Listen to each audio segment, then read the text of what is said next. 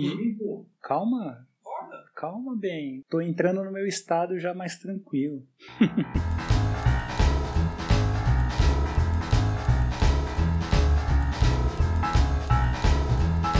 Salve, sismonautas! Eu sou o Bruno. Eu sou o Jackson. E eu sou o Bianchi. E esse é o SismoCast, podcast do Centro de Sismologia da USP. Aê!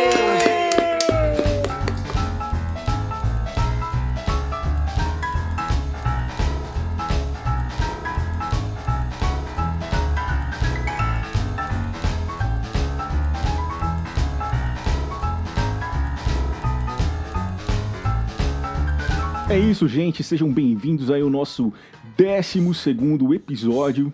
Quem diria, hein? Já são 12. Uma dúzia é 10, uma dúzia é 12. Três meses depois, ou 14 semanas do último. Ou 98 dias. Eu sempre ficava em dúvida disso quando eu ia na feira com minha mãe, que o cara falava uma dúzia é 10, uma dúzia é 10. Eu falei, mano, não é 12. Eu não entendi esses negócios aqui. Cara, também só queria te confundir, né? Pobre sismólogo fazendo feira. e, e aí, como é que vocês estão? De boa? Estamos aqui no, no home office, sexta-feira, hoje dia 17, retornando às gravações, é, quase meia-noite e estamos de boa. Achei que ia ficar, ia ficar super tranquilo na história do home office, sempre quis um pouco de home office. É, agora eu já tô com uma sensação que eu não trabalho em casa, e sim que eu durmo no trabalho. é uma boa comparação, né? Eu sempre achei isso, mas tudo bem. Bom, foi um hiato aí um pouco grande, maior do que a gente gostaria aí para o episódio 11 para o 12, mas esse é o nosso segundo episódio de 2020. Não esqueçam das nossas redes sociais, aí vocês têm colaborado bastante com algumas sugestões de temas, um, um, é, alguns comentários e tudo mais. Mas para reforçar isso, quais são as nossas redes sociais, Jackson? Arroba SismoUSP no Facebook, Twitter, Instagram e LinkedIn. Se puder seguir lá, dá uma força pra gente interaja com a gente, mande sugestão, que isso ajuda muito nossa produção de conteúdo sismológico. Também tem o Instagram da Rede Sismográfica Brasileira, Instagram, Twitter, Facebook, Sismologia BR, sigam lá. A UNB também agora está no Instagram e no Facebook, também sigam eles, Obsis UNB, bem legal também, muito conteúdo bacana, o Absis, nosso parceiro. E agora tem vídeo também no YouTube. É, se você quiser assistir, a gente tenta colocar algumas imagens do que a gente está falando aqui.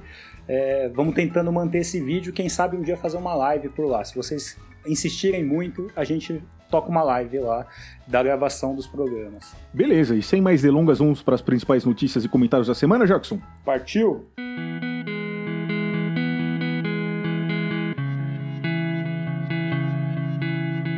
Bom, depois de praticamente 100 dias, a gente volta aí às nossas notícias da semana. Vamos começar falando sobre a sismicidade no Brasil. É, nos últimos 100 dias aconteceram 64 tremores de terra no Brasil. Olha aí, e tem gente que não acredita que o Brasil tem tremor, hein? Tremeu aqui, tá ok?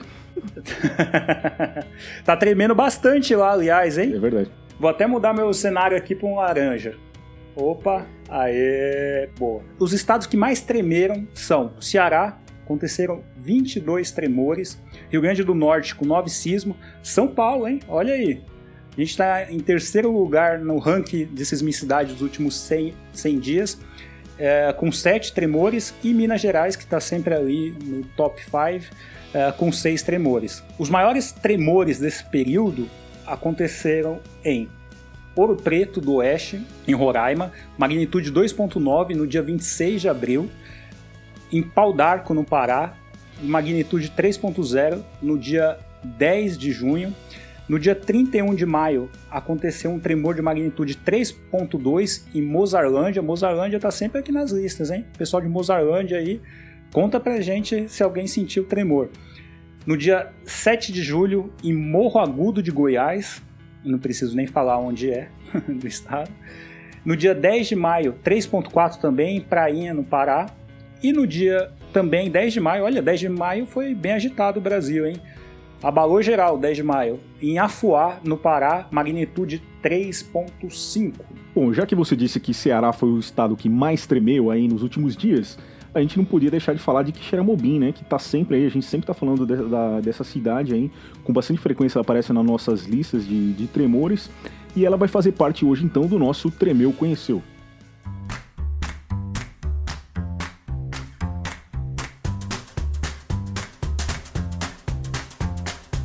Bom, em Quixeramobim, em 2019, só para vocês terem uma ideia, foram mais de 250 tremores na cidade.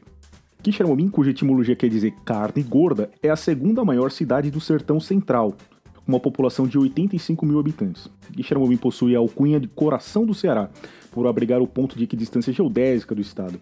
E é no rio Quixeramobim que estão as duas principais barragens da região, o açude Quixeramobim e o açude Fogareiro. E Quixeramobim tremeu. Nesses últimos 100 dias, tremor de magnitude 1.8 no dia 3 de maio. Quixeramobim sempre com a gente. Contribuindo com o top 10 da sismologia do, do Brasil aí nesses 100 dias. Bom, e onde mais pelo mundo tivemos tremores, Jackson? Tremeu em muito lugar, mas a gente vai falar dos maiores sismos que aconteceram acima de magnitude 7. Então, começar falando de Osaka, no México, é, magnitude 7.4 no dia 23 de junho. Uh, a gente teve quatro vítimas fatais e foi um sismo que assustou bastante gente por lá. É, foi sentida na cidade do México e o México tem um histórico de tremores significativos razoável, né, Bianchi? É, o México ele vira e mexe, ele acaba aí tendo tremores importantes. Eu acho que esse sismo aí de magnitude 7.4 que aconteceu no mês de junho, ele ele meio que reflete essa sismicidade grande que tem no México. É uma região que tem uma borda de placa próxima ali e acaba sendo afetado aí pelo processo de subducção próxima, que acabam gerando essa sismicidade alta. E então é, é uma zona bem ativa e acaba gerando esses sismos, né? Até acho que foi o ano passado ou ano retrasado a gente tinha lá um, uma comemoração de um sismo histórico que tinha acontecido na região e praticamente na mesma data do sismo histórico acabou acontecendo um outro sismo igual que afetou a cidade de forma bastante significativa. Aí. Eu lembro disso aí, o pessoal tava até fazendo um treinamento, né? E de repente, pau. Isso, foi bem. Eles estavam fazendo, para lembrar esse sismo histórico que teve na cidade do México, eles estavam fazendo um treinamento em escola de como fazer evacuação e tudo, e de repente ficou, virou uma realidade de novo. Porque a sismicidade ela é assim, ela não ela, ela simplesmente acontece. Não dá para prever quando vai vir o sismo e às vezes ele pega essas peças de você tá fazendo um treinamento em comemoração ao sismo histórico e você tem outro igual, principalmente nessas regiões de borda de placa, e elas estão sujeitas a esses grandes sismos e a população do México convive com isso, acho que desde sempre. É, é, sempre muito impressionante quando você vê um sismo de magnitude significativa. Uh, no México, os prédios balançando, é, você vê que ali não tem uma infraestrutura tão legal quanto outros lugares que tem uma sismicidade parecida com o México. Né? Sim, é, com certeza. Eu acho que o México ele, ele tem essa sismicidade considerável, mas ele, ele não consegue realmente se desenvolver que nem outros países, que nem o Japão ou, ou mesmo o Chile, né? A gente vê que eles sofrem mais com os sismos do que outros países, mas a gente um sismo de magnitude 7,4 não é uma não é nada para se desprezar, assim, é um sismo que com certeza pode trazer muito dano para cidades próximas e grandes populações. E seguindo com a sismicidade pelo mundo, a gente teve um tremor de magnitude 7.4 é, em Kermadec Island. Nossa, gostei do inglês, gostei, foi bom. Você gostou, né? Ah, tô deitando, cara. Ou Ilhas Kermadec, como a gente gosta de falar, é, no dia 18 de junho. E onde que é? Fica a 800 quilômetros de Auckland. Então, pessoal parece que também sentiu lá, não sei se em Auckland, mas na Nova Zelândia tem registro da galera que sentiu. É, teve alerta de tsunami, mas não teve tsunami, ainda bem. E por falar na Nova Zelândia, no dia 25 de maio, aniversário da minha irmã, Marcele, fez 10 anos. Um beijo, Marcele. Já tá com 12 hoje. É, já tá com 12, é, mas ela sabe que o irmão é atrasado, então. Tremor de magnitude 5.8 atingiu a Nova Zelândia e estava rolando uma coletiva da primeira-ministra Jacinda Ardern falando sobre as medidas contra o corona. Aliás, ela podia ser, sei lá, primeira-ministra do hemisfério sul, podia ser a nossa rainha aí, porque lá o pessoal tá trabalhando direito, ouvindo a ciência. Fica a dica aí para os nossos governantes, ou sigam a Jacinda. e durante a coletiva ela sente é, esse tremor de 5.8, começou a tremer lá. Primeiro ela certifica que tá tudo bem, que nada aconteceu, e ela ainda brinca depois, dando risada, que o prédio do parlamento onde ela estava dando a entrevista treme mais que outros, outras edificações da região, né? Então, além de tudo, além de seguir a ciência, ainda tem bom humor. E para terminar, breaking news. A gente tem Papua Nova Guiné, um tremor de magnitude 7.0 hoje, 17 do 7. É, também teve alerta de tsunami, mas é, não teve tsunami ainda bem também. Muito bom. E a gente tem mais algumas notícias aqui do próprio Centro de Sismologia. Eu vi aí, né? Pediram para eu testar um site mobile que fizeram, achei muito bom, mas vamos deixar as pessoas explicarem um pouco melhor. Como é que foi isso aí, Bianchi? É, então a gente está aqui nessa, nessa época de pandemia, a gente fica em casa meio entediado, aí cansa de trabalhar e resolve corrigir o site, né? Como se não fosse trabalhar, mas daí a gente acabou aí reformulando todo o nosso site, alguma coisa que a gente estava trabalhando, assim, a gente sabia que tinha que fazer isso desde 2015 e aproveitamos aí esse tempo de pandemia para reestruturar o site, principalmente a parte mobile. Quer dizer, agora se você entrar com o teu celular no nosso site, ele vai ter uma apresentação muito melhor e vai estar tá muito mais utilizável pelo celular. Na verdade, eu já estou até parando de usar o navegador do computador, estou só usando o celular agora. Ficou legal e bonito, hein? É, então, bonito ele já era, já. Ah, obrigado. Eu gostava, sim, mas eu gostei do layout agora pro celular, ficou muito bacana, hein? Parabéns, Bianchi. Valeu, valeu. Então não tem mais desculpa, se você tá com o celular, você não fica mais offline, você não fica mais fora da atualização da sismicidade no Brasil, hein? Aliás, a gente tem um aplicativo, né, o Sismo USP, que não tá tão atualizado, mas que a galera encontra nas lojas aí de aplicativos. É, esse daí é o próximo, né? Eu acho que a gente vai ter que dar uma um tapinha nele Tá na hora já. Acho que tem quanto tempo já, Bruno? Já deu um ano que a gente não atualiza ele? Acho que já tem uns três anos e tá indo nossas perspectivas de trabalhos futuros. Além disso, a gente está escrevendo um artigo sobre o ruído sísmico. Não sei se vocês se recordam do nosso último episódio, que a gente tentou trazer as contribuições da sismologia com a história do confinamento, do Covid e, e tudo mais. E estamos escrevendo esse artigo aí, ele está praticamente finalizado e deve sair aí é, em algumas semanas. Ah, isso daí eu acho que foi uma experiência bem bacana, né? A gente fez aquela brincadeira quase com canela de conseguir detectar o efeito da pandemia lá próximo do parque. E isso acabou mobilizando mais pesquisadores aqui do Brasil e um pesquisador do Observatório Nacional, Fábio Dias, é, trouxe pra gente a observação numa cidade ali, dentro, numa estação que está dentro da cidade do Rio de Janeiro, que o observatório tinha instalado ali, a gente começou a trabalhar com os dados dessa estação. E disso nasceu esse artigo que a gente já submeteu, já recebeu a primeira revisão, já fizemos a primeira revisão e tá lá com o editor para ser avaliado. E eu acho que assim, aquela brincadeira que a gente fez de ciência ali, né, trouxe muito bons resultados. Assim, a gente recebeu um, um convite do Comitê Gestor de Crise do Nordeste para tentar auxiliar eles a, a medir o efeito da pandemia lá. A gente fez algumas reuniões, mas no, no final não foi muito para frente. Eu não sei se nossos colegas da UFRN estão tentando fazer alguma coisa a respeito, né? E eu acho que a gente aprendeu muito com isso. Fazer ciência não é uma coisa dura, é uma coisa que tem que ser prazerosa. Eu acho que essas brincadeiras acabam ensinando muito pra gente. Né? E, e tem bons frutos, que nem esse artigo que a gente está publicando abre toda uma nova área aí para estar tá explorando no futuro né? E mantém a chama acesa da sismologia. Eu acho que o artigo deve estar saindo logo mais. Eu espero que a gente consiga disponibilizar aí um pré-print que, que a gente possa abrir na internet aí e vocês não precisem de uma conta para baixar para poder divulgar. Eu acho que ficou bem bacana e é um trabalho aí inovador que a gente está tentando publicar. Duas curiosidades sobre essa história do, do artigo do ruído sísmico é, que eu acho que é uma interação bacana com a sociedade que a gente tem nesse momento. Acho que é a ciência contribuindo de algum jeito. O Miguel Nicoleles, ele, ele nos encontrou através de um post no Twitter sobre esse, esse report que a gente fez.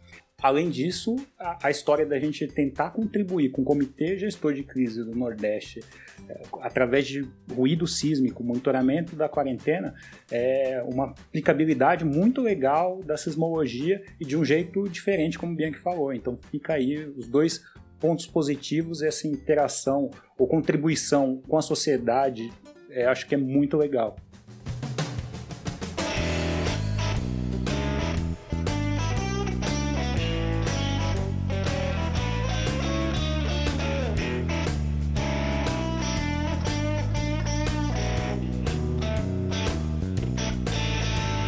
Bom, continuando com as notícias do mundo, a gente lembra que em abril desse ano né, teve uma erupção do Anak Krakatoa.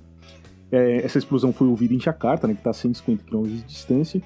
E voltando um pouco no tempo, para 2018, a gente lembra que o vulcão tinha perdido dois terços do seu tamanho, né, que ele media 330 metros e hoje ele mede 110. Então em 2018, essa massa aí que ele perdeu acabou é, caindo no, no mar, né, no oceano, e gerou um tsunami. Então a gente vê que nem todo tsunami precisa ser, é, ter uma origem de terremoto, certo, Ben?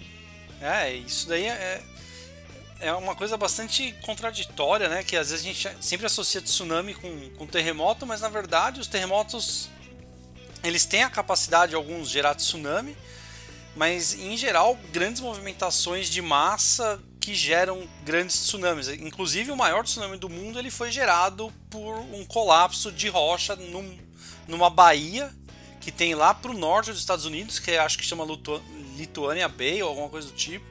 E foi o, o tsunami mais alto do mundo, que chegou a quase 500 metros de altura. A coluna de água, que varreu a, a encosta. Quer dizer, caiu um blocão de, de rocha que gerou esse tsunami e é considerado o tsunami mais alto do mundo, ele não veio, na verdade, de um, de um terremoto. Bacana. Bom, e em maio desse ano faz 60 anos do terremoto de Valdívia, né?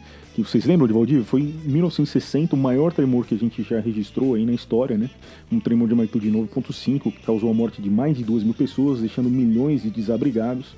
Né? Esse, esse, tremor deslocou as placas de Nazca, né? Quase 40 metros, né? Um tremor que durou pelo menos uns 5 minutos. Né? Imagina tremer 5 minutos sem parar, Jackson é um absurdo, né? E ainda há registros que de, de, até 14 minutos de duração. É uma coisa 9.5 é uma coisa muito, muito absurda. Lembrando que a escala de magnitude é, é logarítmica. É, na, na verdade, esse tremor aí ele atingiu o máximo da escala Mercalli de intensidade, né? Chegou no nível 12 aí, que são vibrações extremas nas cidades bem próximas, assim. É, ele realmente ele marcou o mundo literalmente. Tipo, era 1960, a gente já tinha estações sismográficas operando por todo o mundo. E com certeza ele permitiu o pessoal fazer muito estudo aí na época e aprender bastante, mas é lógico. A um preço. Como todo grande evento tem um grande preço, né? Mas com certeza, hoje em dia o Chile é um país que desponta, acho que na América do Sul e e na América Latina em, em questão de infraestrutura contra terremoto e como lidar com esses grandes eventos. Assim. O Hans que está ouvindo a gente, a gente vai trazer ele aqui em algum Sismocast nessa temporada para falar sobre muitas coisas, entre elas a sismicidade lá no Chile. Vamos aprender um pouco com ele. Um abraço, Hans. Bom, em 2017, cientistas confirmaram que a massa da Terra submersa chamada Zelândia era um continente. Eu não sei se vocês lembram disso aí. E agora, os pesquisadores da GNS Science na Nova Zelândia anunciaram que mapearam a forma e o tamanho desse continente, e aí em detalhes sem precedentes. Eles colocaram seus mapas em um site interativo para que usuários é, possam explorar virtualmente esse continente aí. A área da Zelândia é de quase 5 milhões de quilômetros quadrados, é cerca de metade do tamanho da Austrália, mas apenas 6% do continente está acima do nível do mar, né? Essa parte que sustenta as ilhas do, do norte e sul da Nova Zelândia e a ilha da Nova Caledônia. Mas parece que tem polêmica aí, né, Bianchi? É, então, os pesquisadores lá, incluindo o pessoal do GNS Science, eles estão advocando aí que para considerar um continente, você não pode só olhar as partes emersas mas você tem que olhar uma coisa que a gente chama de plataforma continental também, que seriam é, um, uma parte né, mais rasa né, do, dos oceanos que seriam formadas por rochas continentais. E eles, eles usam meio que essa definição, que é uma coisa que vem muito mais da geologia, para definir o que é um continente. Só que se a gente olha num dicionário, um continente, de alguma forma, ele remete à terra emersa, né? E não realmente olhando a, a área da plataforma. Se for assim, se tiver que começar a considerar a área da plataforma, então acho que a gente vai ter que remedir aí vários continentes, porque acho que todos os continentes vão ganhar um pouquinho mais de terra aí submersa. Mas eu acho que é polêmico, eu acho que é, é uma questão de como você interpreta a palavra continente. Eu acho que se eles insistem tanto, então que deixe claro que vai começar a contar a área submersa. Bom, vou mudar um pouco então de continente mais para dentro da Terra, falar um pouco sobre o núcleo, né? Duas pesquisas recentes foram publicadas avançando o que a gente sabe aí sobre o núcleo da Terra, né? Primeiro, pesquisadores de Illinois conseguiram usar doublets, né, que são sismos idênticos, como se fossem dublês, para perceber a rotação do núcleo né, pelo estudo das ondas que, que passam pelo núcleo interno e no núcleo externo. Como é que é isso aí, Bianchi? É, então, esse, isso daí é, é, foi uma, grande sacada, assim, eles pegaram dois sismos que ocorrem no mesmo lugar e do mesmo jeito, e se eu pensar nesses dois sismos, quando eu registro eles do outro lado do mundo, esses sismos deviam registrar iguaizinhos, né? Mas acontece que os pesquisadores eles pegaram esse sismo e olharam as ondas que foram por dentro do núcleo e as ondas que foram por fora do núcleo, e a hora que eles compararam as ondas que foram por fora do núcleo, chegaram iguaizinhas para os dois sismos. Mas as ondas que atravessaram o núcleo chegaram diferentes, o que permitiram eles entender um pouco sobre a rotação do núcleo, né? Tipo, se você tem dois sismos que deveriam ser iguais, eles são diferentes, basicamente porque eles atravessaram pedaços do núcleo diferente. Assim, é uma. Assim, foi meio que uma, uma sacada boa para entender o núcleo né, da Terra. Que se a gente pensar hoje em dia, a gente é capaz de saber mais sobre a Lua ou sobre Marte com essas expedições que a NASA tem feito do que a gente sabe do nosso próprio núcleo. Porque ele é muito inacessível. Né? E daí a gente tem que ficar usando esses, esses doublets aí para tentar entender alguma coisa dele. É uma forma esse paper aí, esses pesquisadores alegam aí que eles conseguiram usar esses sismos dublês para fazer esse, essa estimativa. Bom, já uma outra pesquisa né, usou ondas espalhadas, as scattered waves, para estudar a interface manto-núcleo e acabou observando grandes anomalias de velocidades em grandes profundidades, né, associadas ao Havaí e às Ilhas Marquesas. Como é que é isso aí, Bianchi? Isso daí é, é, um outro jeito que a gente tem de tentar estudar aí o que acontece bem na, nas profundezas do planeta. A interface manto-núcleo está em mais ou menos 2.900 km e a gente acredita que é a região que mais acumula anomalia de velocidade dentro do planeta. E, e uma coisa bem interessante assim que algum, alguns pesquisadores eles acreditam que essa interface manto-núcleo na verdade é um cemitério, né? É um cemitério das placas tectônicas ou das placas litosféricas. Depois de entrar em subducção, elas acabam descendo até essa interface, em alguns casos, e se acumulam ali. Né? Mas o interessante dessa pesquisa é que ele está usando essas ondas espalhadas, né, que não é exatamente a onda que a gente está acostumado a olhar, mas é, é uma onda que acaba tipo sendo espalhada lá embaixo, quer dizer, você chega uma onda principal lá e espalha a onda de volta para a superfície, e a partir de um estudo usando essas ondas, eles chegaram à conclusão de gerar imagens melhores de anomalias que a gente já tem alguma ideia que elas acontecem, né? Ali debaixo da ilha do Havaí, a gente tem um fenômeno que a gente chama de uma pluma, né? Que, que a gente que seria uma anomalia aí de velocidade baixa que conecta bem a região do Havaí com essa interface CMB. E esse tipo de avanço usando ondas espalhadas ou, ou outros tipos de, on, de onda né, que conseguem enxergar o núcleo, é, é onde a ciência está hoje em dia. Né? Hoje em dia a gente já conhece bastante do manto superior, mas a grande dificuldade está lá embaixo, entender realmente todos esses processos que estão na CMB e, e as formas de estudar elas. E esse trabalho aí ele trouxe um pouco mais de avanço aí, usando essas ondas espalhadas que, que interagem lá com essa interface e determinou essas ultra low velocity zones, ou essas zonas de baixa velocidade, que poderiam ser as origens dessas plumas que, que geram feições superficiais, como as ilhas do Havaí. É, eu não sei se vocês viram, mas essa notícia teve uma repercussão absurda, principalmente nas redes sociais, né? e estão até falando em seres intraterrestres. Chegaram a ver isso? Serão sismonautas? sismonautas? Não sei, mas. A grande é, pergunta esse é, é o tipo. Será que eles ouvem o Sismocast? Com certeza, com certeza. Aliás, um abraço para todos intraterrestres. Mas esse é o tipo. Sismonáuticos, sempre. Mas esse é o tipo de, de artigo que mostra que quanto maior seu conhecimento, maior sua área de ignorância, como dizia o Neil deGrasse. Bom, e falando em aumentar nosso conhecimento, vamos conhecer um pouco mais sobre a sismicidade brasileira aí dos últimos tempos que tiveram alguma relevância, né, a despeito da sua é, magnitude. É, primeiro começar com, com São Paulo, que nossa vizinha São Roque, né? tremeu nos dias 18 de abril e 26 de junho, uh, de magnitude 2 e 1.8, uh, eh, respectivamente. E o pessoal entrou em contato, imprensa, população, aquela história de você não estar tá acostumado com algum tipo de sismicidade na sua região, não, nunca ter sentido nada, de repente o chão tremendo, o pessoal assusta bastante, é sempre um burburinho bem grande nas redes sociais e é um momento que a gente tem muita interação tanto com a imprensa quanto com a sociedade, é, com órgãos, por exemplo, prefeitura. Então teve uma repercussão aí bem grande e além de São Roque, a gente teve um tremor de magnitude 1.9 dia 2 de julho em Vitória. É, foi significativo porque a Grande Vitória sentiu o epicentro estava bem no centro da cidade, né?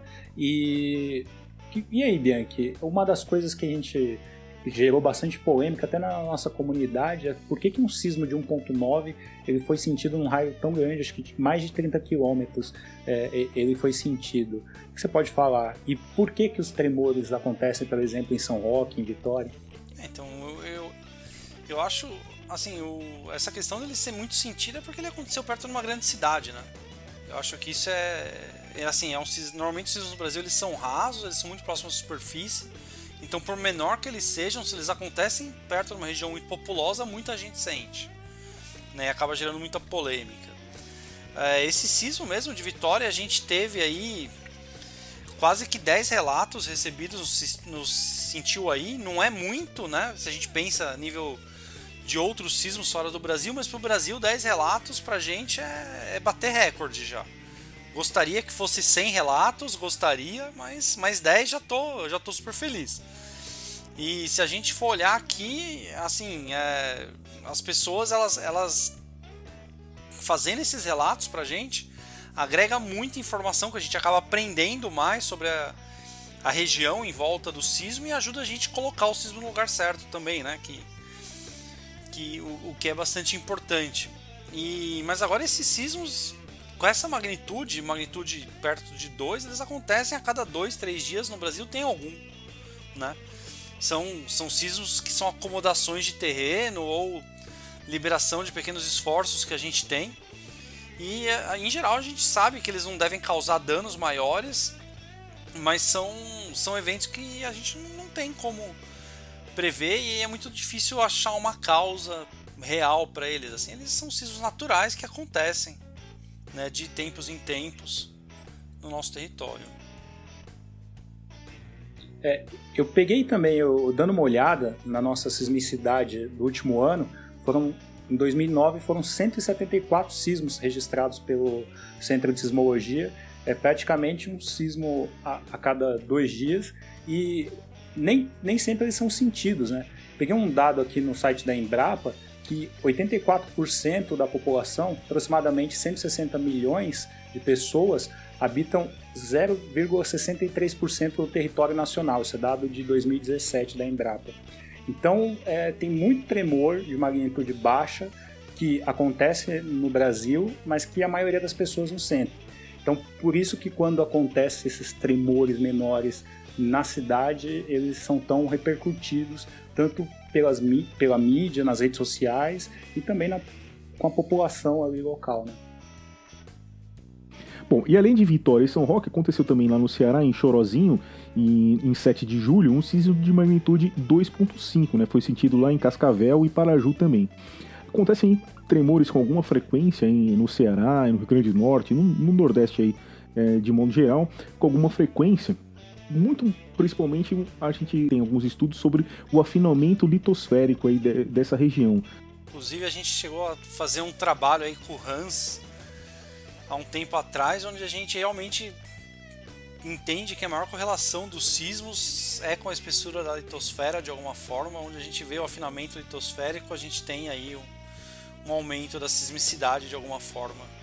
Isso é o que a gente entende hoje, mas é uma área ainda que está em estudo. Além do Nordeste, quais as outras regiões que tem esse afinamento dele? Ah, a gente tem observado alguma coisa na região do, do eixo Goiás-Tocantins ali, a gente tem alguma coisa, parece que próximo ali da bacia do Pantanal tem uma região que também tem alguma variação aí de litosfera e, e mesmo espessura da crosta que a gente tá, tem estudado aí nos últimos anos dentro de um projeto temático da FAPESP com as estações que a gente tem operado lá, né? Isso daí espero que traga um pouco mais de entendimento sobre a sismicidade.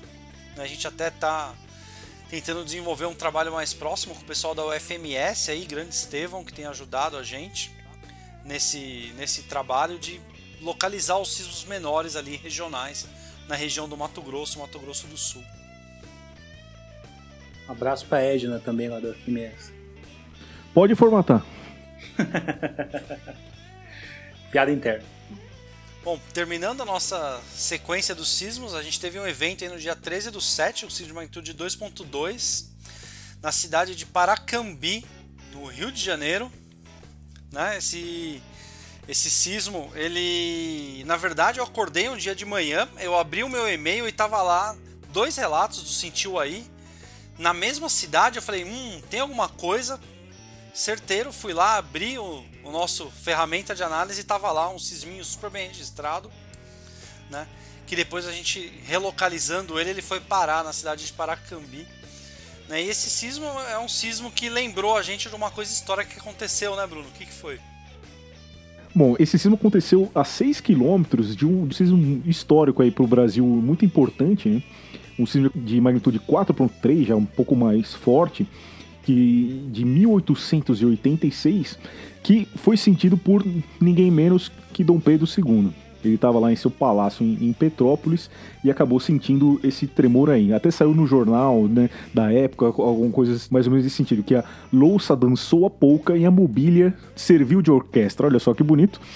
E as pessoas não sabiam direito o que estava acontecendo, né? Principalmente por Dom Pedro ter, ter sentido. Ele era um cara bastante entusiasta aí da, das ciências de um modo geral e pediu que o pessoal investigasse né, as causas de, do tremor é, então aí foi o primeiro levantamento, né, resultado desse trabalho, um levantamento macrosísmico é, do Brasil. Mais tarde, o próprio Dom Pedro II enviou um, um relato para a Academia de Ciências de Paris, assim, de próprio punho, dizendo o que tinha sentido. Isso aí acabou sendo publicado pela Academia de Ciências de Paris e mais tarde até pela revista Nature. É, vamos fazer um artigozinho desse sismo de, de Paracambi, a gente manda também. Quem sabe a gente sai na Nature, de repente?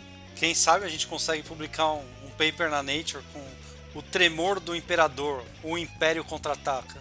Eu acho mais fácil a gente virar imperador do que publicar um artigo na Nature com esse cisma. Então, isso aí foi muito importante para o Barão de Capanema também, né, como lembra o Veloso nos livros dele, que ele foi incentivado né, pelo Dom Pedro a fazer esses levantamentos, aí começou a estudar mais é, a parte macrosísmica e a sismologia é, no Brasil. E por ter escrito esse relato, essa carta, que acabou sendo publicado em Londres aí pela Navy e também na Academia de Ciências de Paris, a gente diz que o Dom Pedro II foi o primeiro sismólogo brasileiro a ter publicado um trabalho em uma revista internacional. Interessante, né? Acabou a notícia. E agora chegamos na parte roots do programa, sismologia raiz. Entendi, entendi.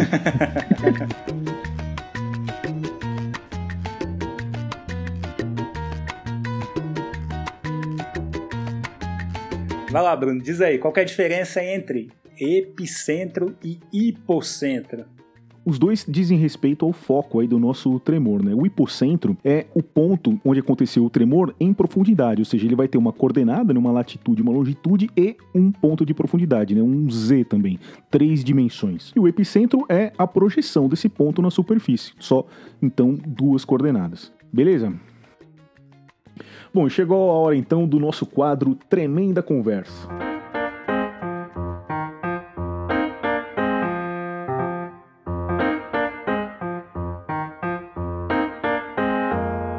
E dessa vez aqui, nosso convidado vai ser o. Você quer sortear, Jackson? Sim. Peraí. Carol Coroa. Deu, deu Bianchi. Bianchi. Infinitas possibilidades. Bom, fora da universidade, com que você já trabalhou? Bom, fora da universidade eu já trabalhei numa gráfica fazendo desenho de logo para cortar numa, numa plotter, sempre ligar no computador, né? Não tem jeito. Eu também já trabalhei como analista de sistema da, de uma empresa que prestava serviço para TV Record. Na época eu cuidava. Era o Windows? Era quase o Windows. Eu cuidava de uma máquina SDI, um cluster de alto desempenho. Foi bem bacana naquela época aí, tive bastante contato com a galera gráfica. E daí depois eu comecei a entrar já na universidade e acabei ficando. Isso é o que eu lembro, assim, que foram esses dois trampos. Aí, depois que eu terminei a faculdade já, aí eu trabalhei um tempo na Schlumberger, né, na área do petróleo um pouco. E depois voltei para o mundo acadêmico aí, depois dessas, dessas experiências, mas acho que foi basicamente essas três experiências aí que eu tô lembrando agora. E você que trabalhou na Schlumberger, acho que na Noruega, certo? É, era lá mesmo. Boa. E por que, que você volta pro Brasil? O que, que deu na sua cabeça? É, então, na época, acho que era 2012, eu tava lá na. Eu tava na Noruega até acho que 2009, aí depois fui pra Alemanha, fiquei mais um tempo. Daí, no final das contas, não sei porquê, tipo, eu pesei e achei que não queria ser mais estrangeiro e queria voltar pro meu país, tinha oportunidade aqui e eu vim embora. Mas a, eu acho que a grande pergunta para quem tá fora do Brasil é: você quer ser estrangeiro ou não? É isso que você tem que responder para optar se você vai ficar lá fora ou se você vai voltar. E eu acabei pensando melhor e falei: ah, não queria ser estrangeiro. Não que eu não esteja mudando de ideia agora, tá? a gente tá sempre em mutação, né?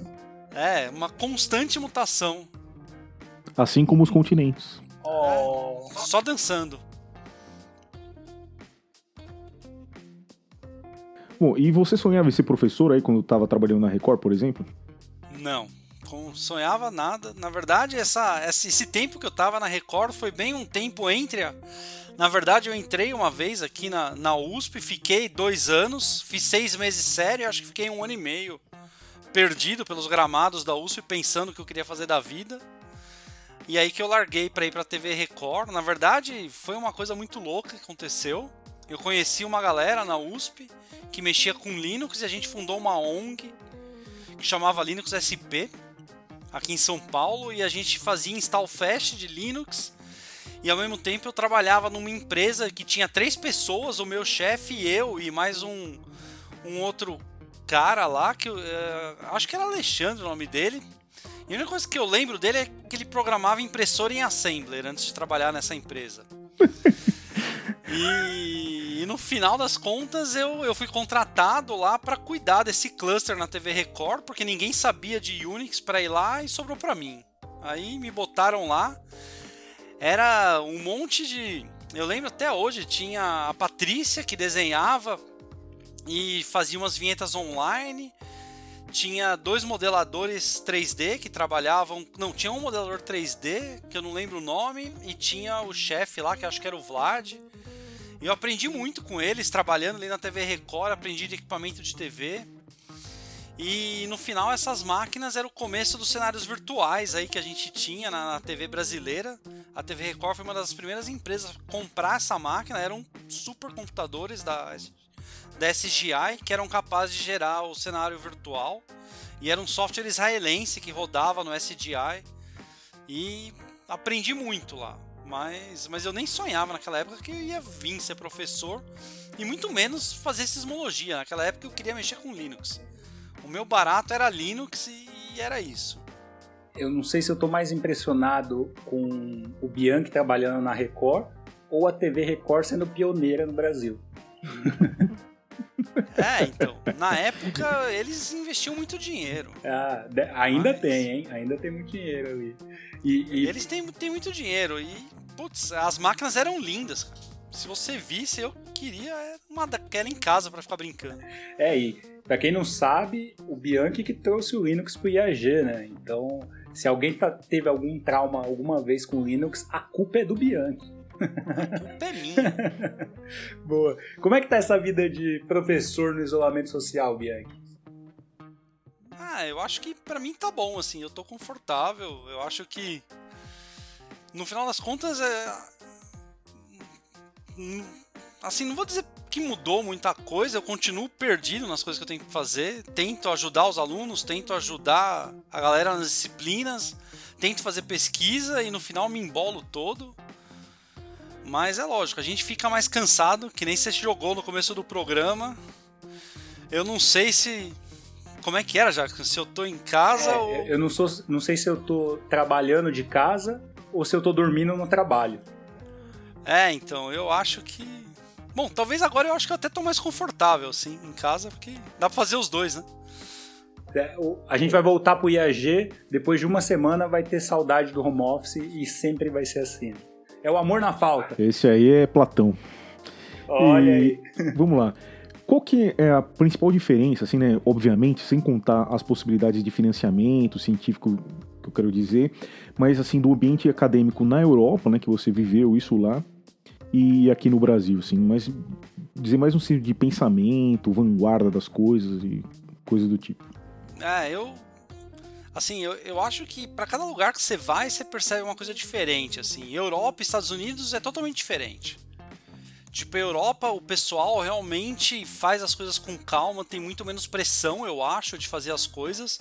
Na Europa é exigido muita qualidade e não tem tanta pressão de tempo, eu acho. As pessoas são mais, assim, elas conseguem lidar melhor com o tempo. O pessoal nos Estados Unidos, eles têm uma pressão de qualidade e tempo, né? E aqui no Brasil a gente vive pressionado pelo tempo, que a gente não tem, não sei, a gente não sabe o que faz com o tempo. E no final a gente faz o que consegue no tempo que a gente tem. Então eu acho que isso é uma luta que a gente sofre aqui. E eu lembro que, que na Europa, assim, eu não sei se era porque eu estava num lugar diferente dos outros. Eu, eu vivia, na verdade, em Potsdam, que não era uma cidade grande. E eu estava dentro de um instituto que não tinha aluno, era um instituto basicamente de pesquisa.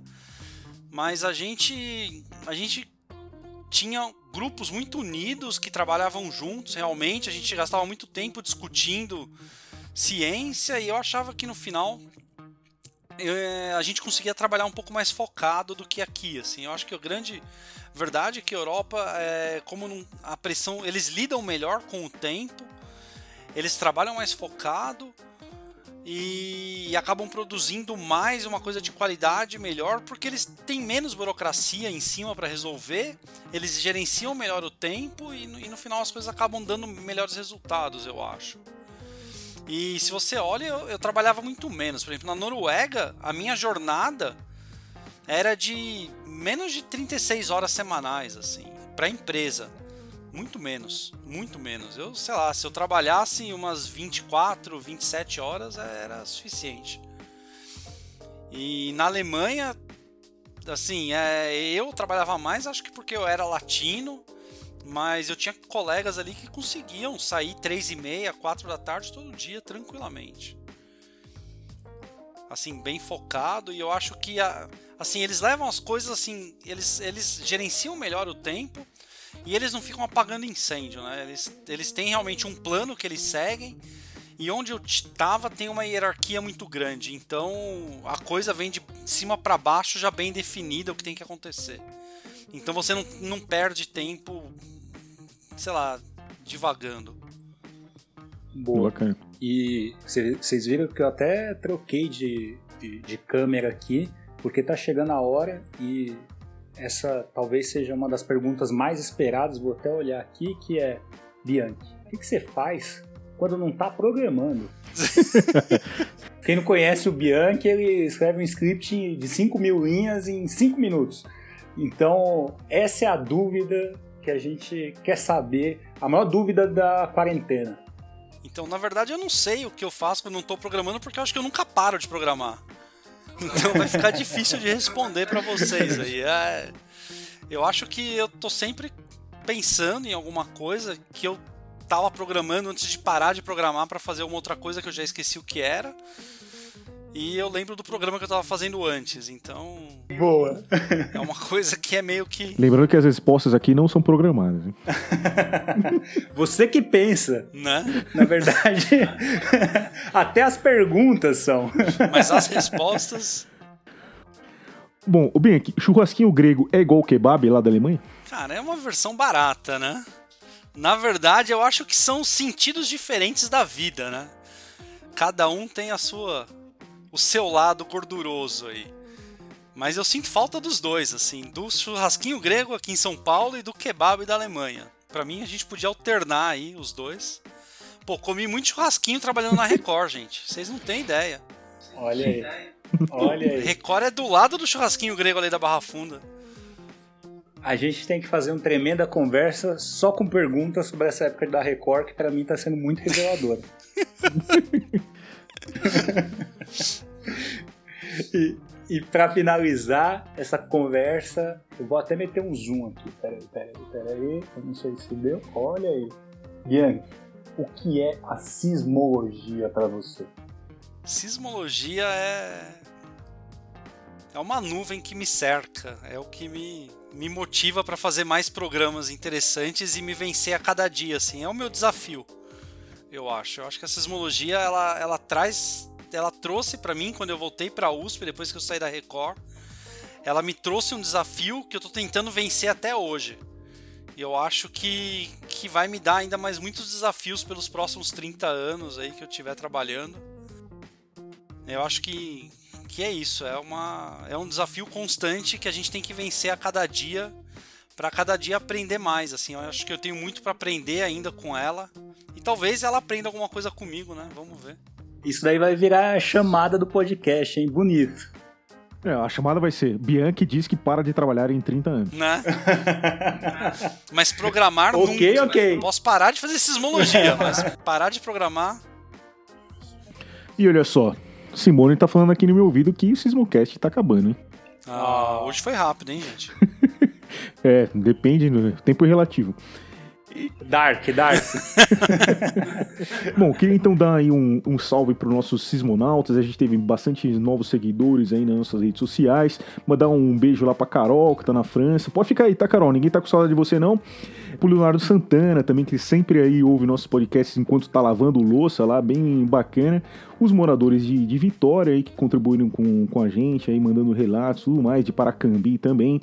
E também um abraço aí pros meus amigos Jonas e César aí, do- dessa nova empreitada que eu tô me metendo também. Já vou fazer um jabá aqui do Comunas Nerd United, né? Um podcast de política na cultura nerd aí. Já fica aí o convite também para vocês, lançando aí nosso primeiro episódio agora em 1 de agosto. Beleza? Tem também aí a ganhadora do, do livro do Veloso, né? Que foi a Rayane Brito. Aí, Rayane, parabéns da UFRN aí. A gente vai mandar o, o livro para você. Como é que a gente vai mandar isso aí, Jackson? Não faço a menor ideia. É... Não, a gente. Calma, é por causa Manda da pandemia e tal. É, a gente precisa fazer isso. Provavelmente vai ser esse mês. Eu preciso ir na USP e postar isso, porque a gente está trabalhando de casa, tá com vários problemas de acesso. Mas algum dia eu tenho que ir lá e já pego o livro e despacho via Correios. Desculpa a demora, viu, Rayane? Mas vai chegar. Bom, alguém quer deixar aí um recado final? Fazer só o jabá de novo aqui das nossas redes sociais, que é Sismo USP, o Sismocast também e o YouTube com vídeo, hein? Quem quiser assistir com vídeo e vamos fazer o seguinte, a gente coloca aí, se esse post chegar a 200 likes quando a gente lançar nas redes sociais, a gente mete uma live do- da próxima gravação, sei lá. O que vocês acham? Demorou. Tá aí o desafio. Beleza? Então é isso aí, gente. Acabou o programa. Valeu! Foi bom.